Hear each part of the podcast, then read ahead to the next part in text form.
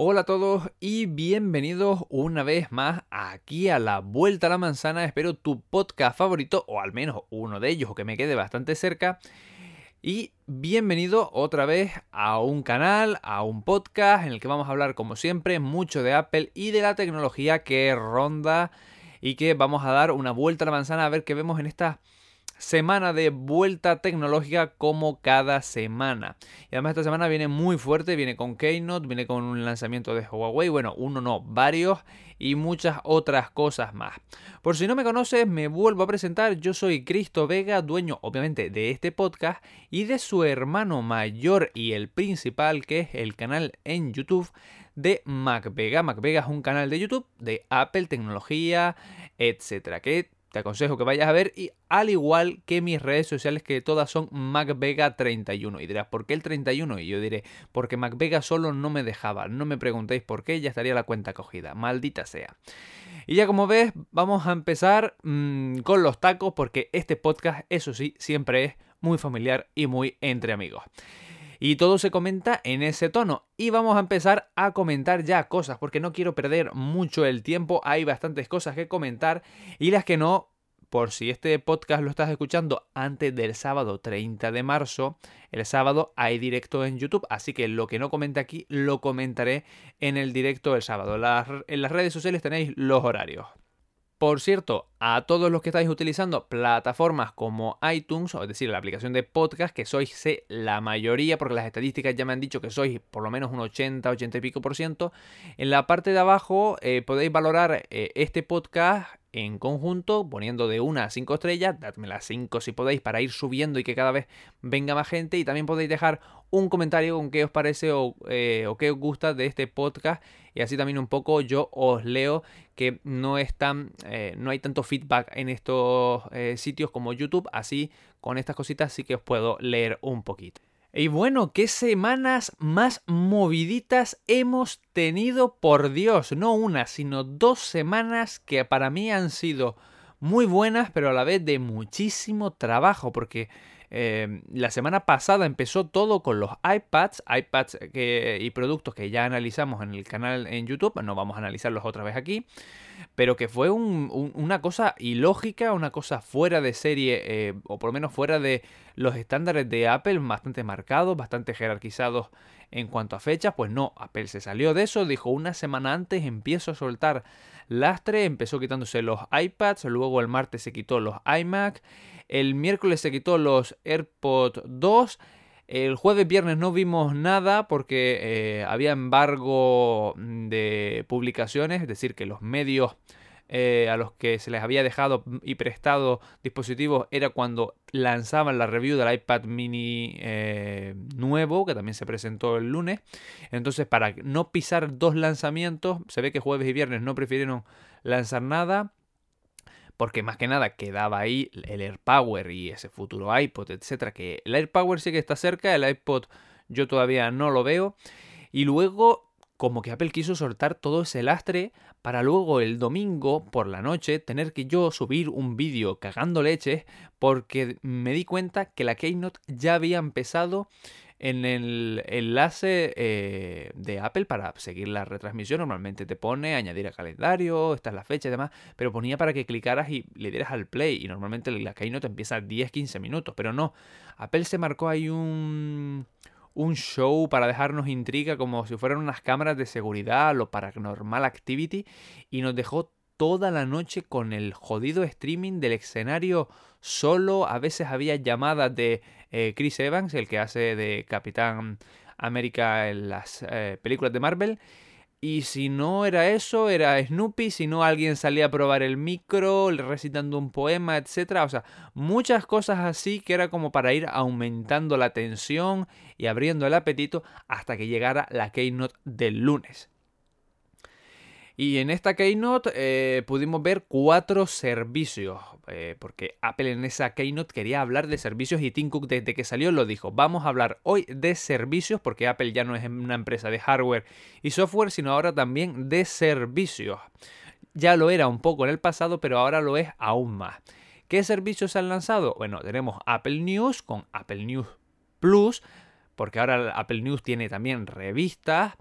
Eh, tenemos Apple Arcade o Apple Arcade, en el cual vamos a tener una plataforma de streaming de videojuegos. Y para mí las dos más interesantes son las dos finales, aunque las dos primeras están muy bien, las dos finales son las más interesantes que son Apple Card, una tarjeta de crédito de Apple, sí señor, una tarjeta de crédito de Apple, lo habéis oído bien, donde vamos a poder nosotros ingresar nuestro dinero, hacer nuestros pagos, etc. Y además nos dan eh, pues información extra sobre nuestras finanzas, consejos, etc. No alojan nada de nuestros datos Apple, nada, todo se queda en nuestro dispositivo y otras muchas funciones que he analizado y que he contado en el canal de YouTube por si queréis ir a verlas. Y luego, encima, también Apple TV Channel y Apple TV Plus. Eh, los nuevos servicios de streaming de Apple de eh, vídeo y serie. El, Apple TV Channel es, por así decirlo, un aglutinador de suscripciones eh, en el que vamos a poder meter todas nuestras suscripciones para dar una buena app, una buena experiencia de usuario, porque hay servicios como Amazon Prime o HBO que tienen buen contenido, pero sus aplicaciones para la tele son un desastre. Entonces, aquí lo vamos a poder tener todo con ya una experiencia de usuario tipo Apple y además con Siri y, otros, y otras funciones. Y además, Apple ha querido dar un plus a esto con las series propias de Apple con gente como Steven Spielberg, Oprah, que cuando han salido estos dos la gente se ha levantado porque Steven Spielberg sobre todo es más conocido fuera, Oprah es más interior a Estados Unidos, pero aún así se la conoce en el resto del mundo. Y luego más directores y actores, etcétera, que son de primer nivel y los que todavía están por llegar, que solo se ha dicho el nombre en una imagen. Y bueno, como tienes todo eso ya mucho más resumido, bien contado y demás en el canal de YouTube, en MacVega, pues ahí te dejo para que vayas a verlo. Aquí lo que vamos a, hablar es de ¿Cómo he visto yo todo esto? Bueno, lo he visto solamente como la punta del iceberg, porque me ha dejado una sensación de... Mm, de que se ha pasado hora y media contándome solo pequeñas cositas, pequeños... ¿Sabéis que, por ejemplo, cuando vais a ver una película o algo, por ejemplo, pongamos ahora Los Vengadores que va a salir dentro de poco, ¿no? Que tengo una gana de verlas terribles, por cierto. Y sabéis que, por ejemplo, primero salen las imágenes filtradas, luego un póster, luego un teaser, luego un primer tráiler, un segundo tráiler más amplio y luego ya la película. Pues para mí Apple con todo esto solo ha llegado al teaser, solo ha llegado a enseñar la patita un poquito de todo lo que viene detrás. No digo solo en series, películas, etcétera, sino la cantidad de servicios que Apple quiere poner encima de la mesa, que quiere ampliar, porque esto de las tarjetas de crédito y demás, todo el mundo cuando salió Apple Pay decía vaya tontería, y mirad cómo ha ido recorriendo todo el mundo con una integración brutal, la gente la pide, la gente los usa, etcétera. El problema es que Apple News sí que ha tardado más en salir, supongo que también por los medios, etcétera. No es lo mismo un servicio que otro y costará más que salga más uno que otro. Pero bueno, ya vemos que Apple está trabajando en, servicios y está apostando fuerte, porque apostar por cosas como la banca es algo bastante arriesgado, que hay que ir con pies de plomo. El tema de haber revistas y demás, pues está bastante bien. El tema de los juegos en streaming está muy bien. Pero mm, la cantidad, lo dije por Twitter, la cantidad de pasta que ha tenido que poner Apple encima de la mesa para tener en su equipo a Steven Spielberg, a Oprah, a Jason Momoa, a JJ Abrams, el director de eh, la primera de Star Wars, de las nuevas nuevas, es decir, la séptima, etcétera. Mm, es que yo quisiera ver las cuentas de Apple, el gasto que tiene que haber ahí.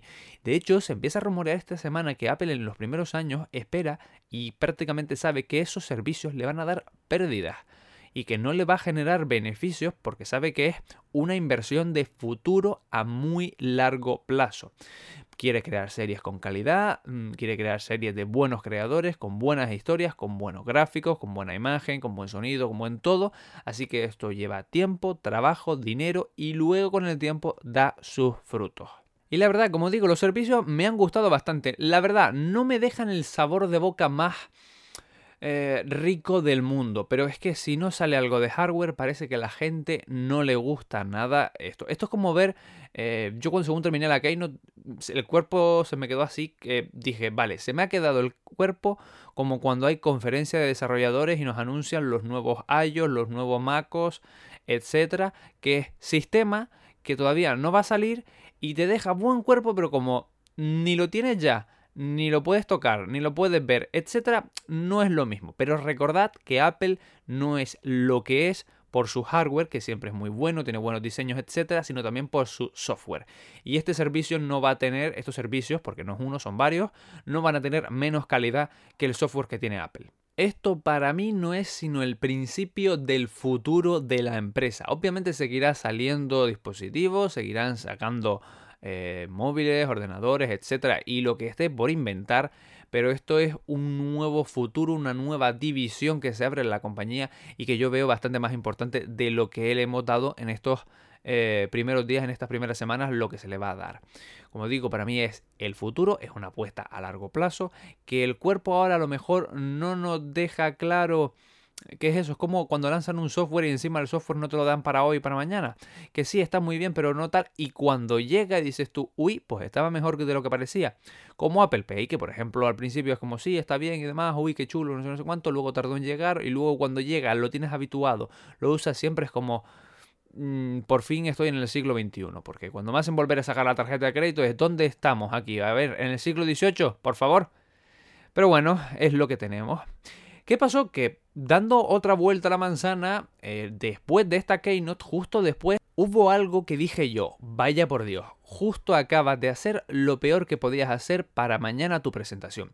Y es que Huawei y su página oficial, etcétera, ponía un con un cartel que decía eh, gracias Tim o gracias prácticamente Apple por calentarnos la presentación. Es decir, como que lo de Apple, la presentación de Apple no había valido nada, que era simplemente el telonero de lo que iba mañana que al siguiente día, en la presentación de Huawei, y ahora lo hablaremos de ella porque hay cosas eh, que hablar de ella, y buenas, además algunas muy buenas, eh, lo empaña todo con lo anterior. Es decir, yo a lo que ahora os lo cuente, o sea, yo por ejemplo, eh, cuando vi eso dije, mañana me puede sacar el móvil o el chisme más revolucionario del mundo.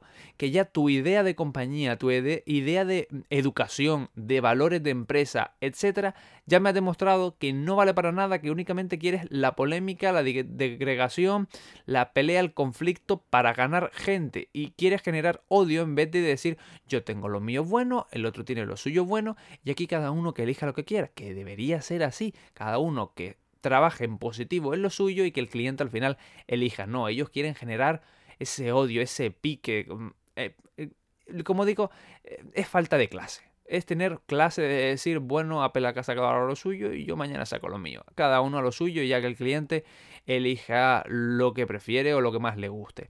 Pero no, lo han hecho así y eso me empañó al siguiente día la conferencia de Huawei. Huawei presentó el siguiente día sus nuevos teléfonos y no solo sus nuevos teléfonos, sino sacó bastantes más chismes. Sacó, como no, ya lo teníamos más que visto en filtraciones, etcétera, los nuevos Huawei P30 y P30 Pro.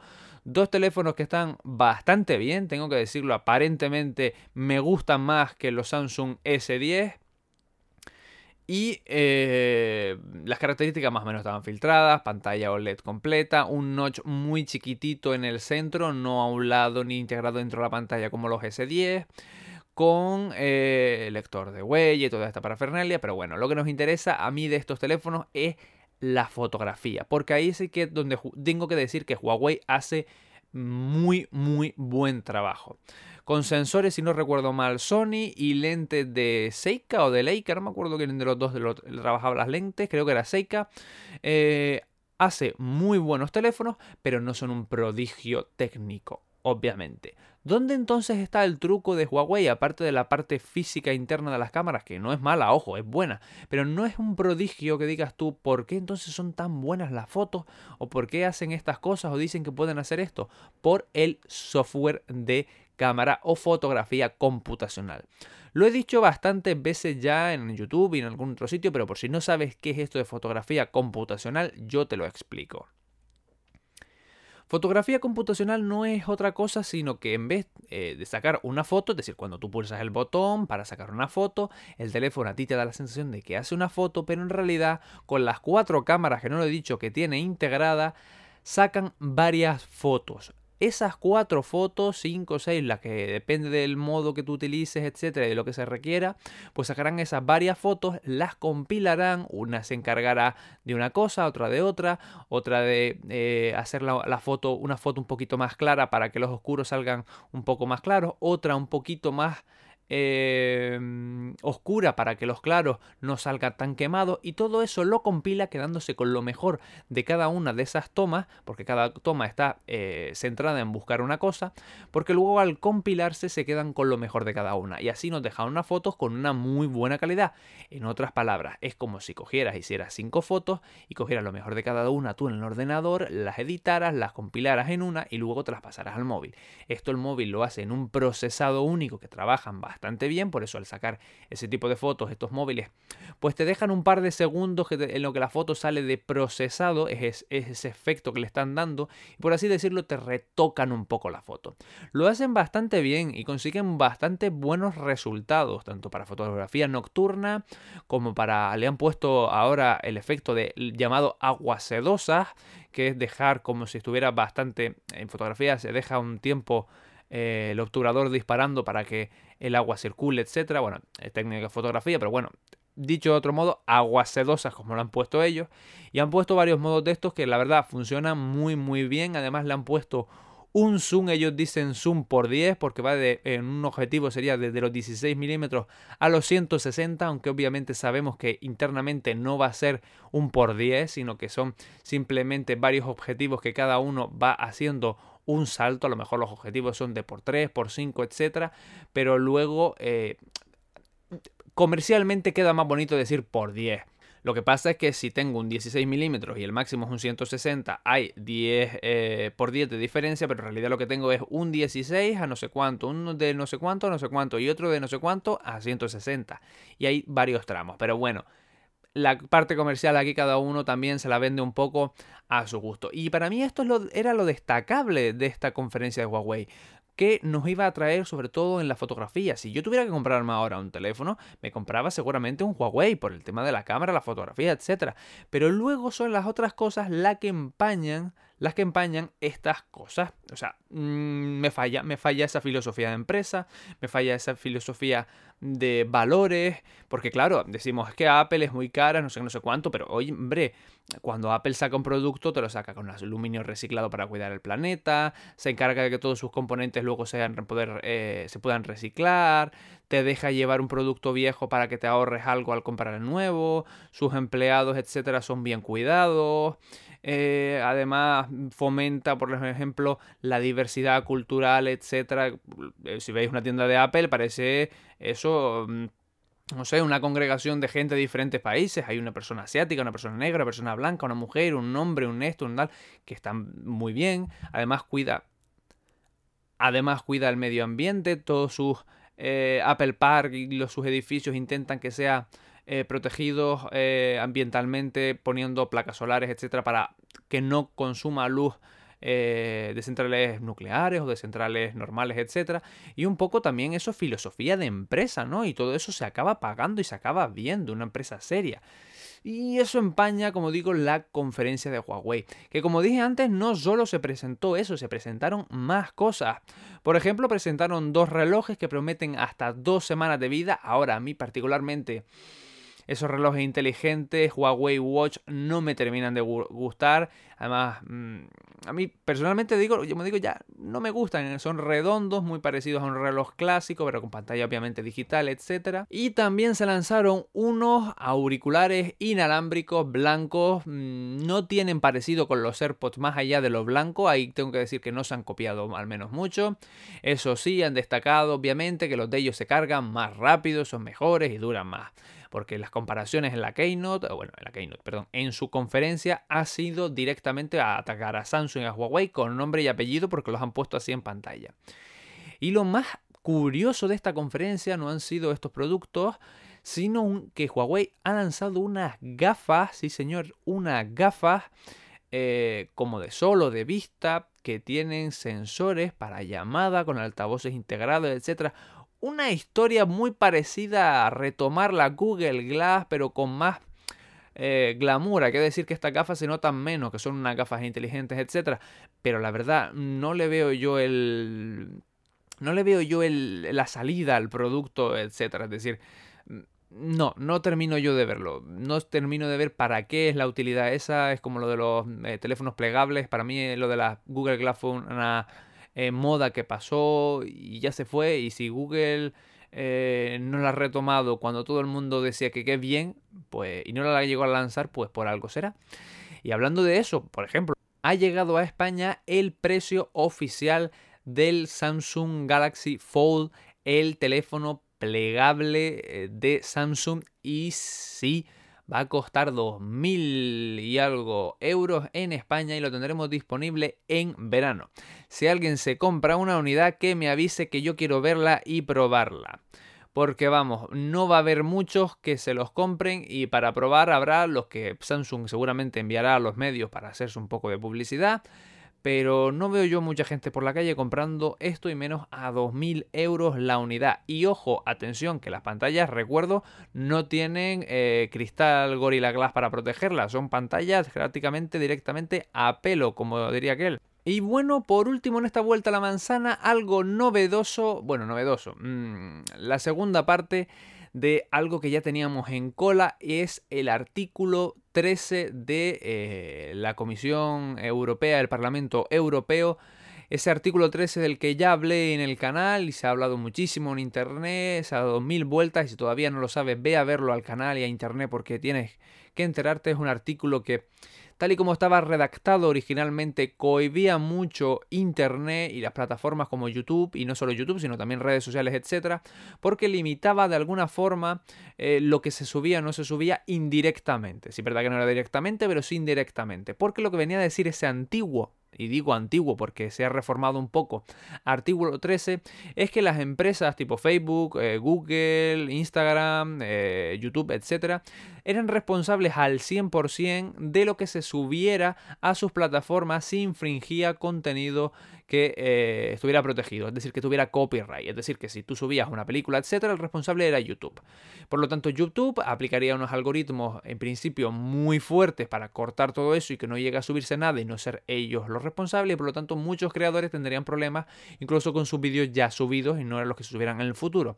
Pero claro, qué imagen de memes o de cosas eh, comunes en internet no está ya protegida o no, o no tienes los derechos de esa persona. Y todo eso se quedó en un debate muy grande que como te digo, ve a verlo en internet porque si no ese podcast podría durar una hora por lo menos. Y ahora eh, ese artículo 13 antiguo se ha reformado. Ahora no es 13, ahora es 17 y 18. Y bueno, ya no hace totalmente responsable a las empresas que tal, sino que dice que estas empresas deberán poner los medios para intentar que no se suba eh, contenido de este tipo, etcétera, pero tampoco ya las hace responsables, con lo cual ya ahí baja un puntito.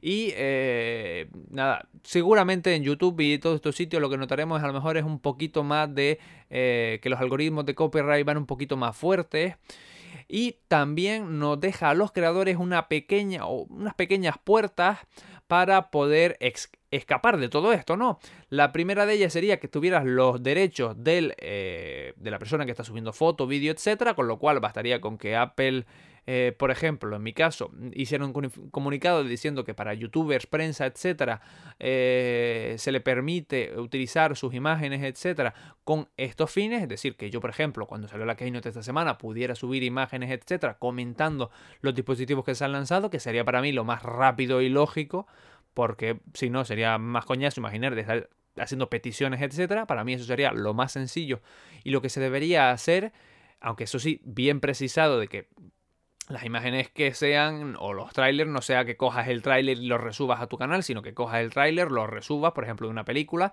si eres un crítico de cine, y la comentes, es decir, que aportes algo más.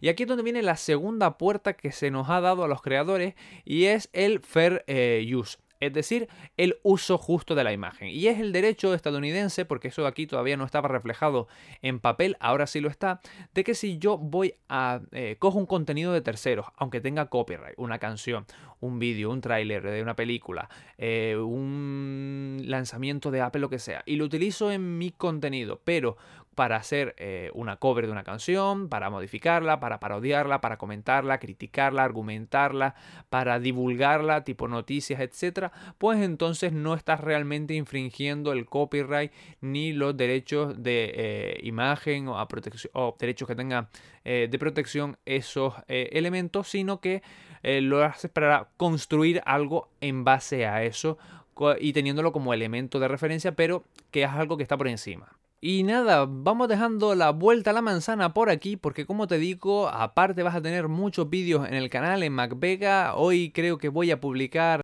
una comparativa entre el iPad Air 2019 y el iPad Pro de 10,5 de 2017. Y además, si no, si queda algo por resolver o si tienes preguntas, dudas, etcétera, siempre puedes hacerlo cuando eh, el sábado hagamos directo, el sábado 30, los horarios los tienes en redes sociales. Y nada, si te ha gustado este podcast, recuerda seguirme y también en las partes de abajo de tu reproductor de podcast, que la mayoría, como dije antes, son de iTunes, darme, si quieres, las 5 estrellas y dejarme un comentario con qué te ha parecido este podcast para que otros usuarios que tengan dudas de si verme o escucharme, mejor dicho, pues ya no tengan tantas dudas y así también vea yo tus valoraciones y ir mejorando, como no, este podcast que espero que te esté gustando y te haya gustado. Hasta el próximo episodio. Me despido aquí en La Vuelta a la Manzana. Un saludo.